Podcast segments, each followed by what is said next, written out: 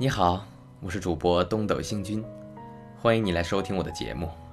今天继续为大家演播鲁迅先生的散文集《热风》，请您收听《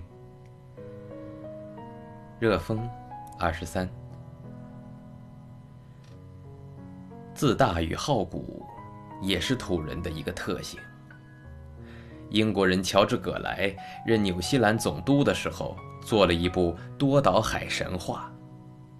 序里说他著书的目的，并非权位学术，大半是政治上的手段。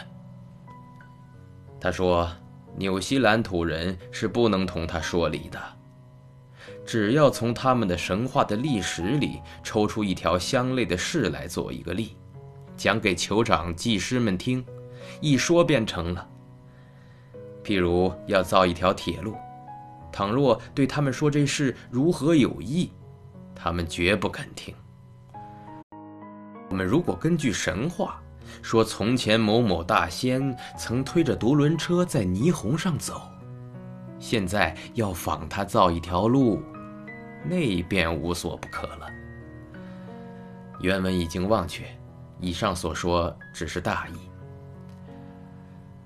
中国十三经，二十五史。正是酋长、技师们一心崇奉的治国平天下的谱。此后，凡与土人有交涉的西哲，倘能人手一边，便铸成了我们的东学西渐，很使土人高兴。但不知那本译本的序上写些什么呢？进步的美术家。这是我对于中国美术界的要求。美术家固然需有精熟的技工，但尤需有进步的思想与高尚的人格。他的制作表面上是一张画或一个雕像，其实是他的思想与人格的表现，令我们看了，不但喜欢赏玩，犹能发生感动。造成精神上的影响。好了，今天就为您播送到这里了。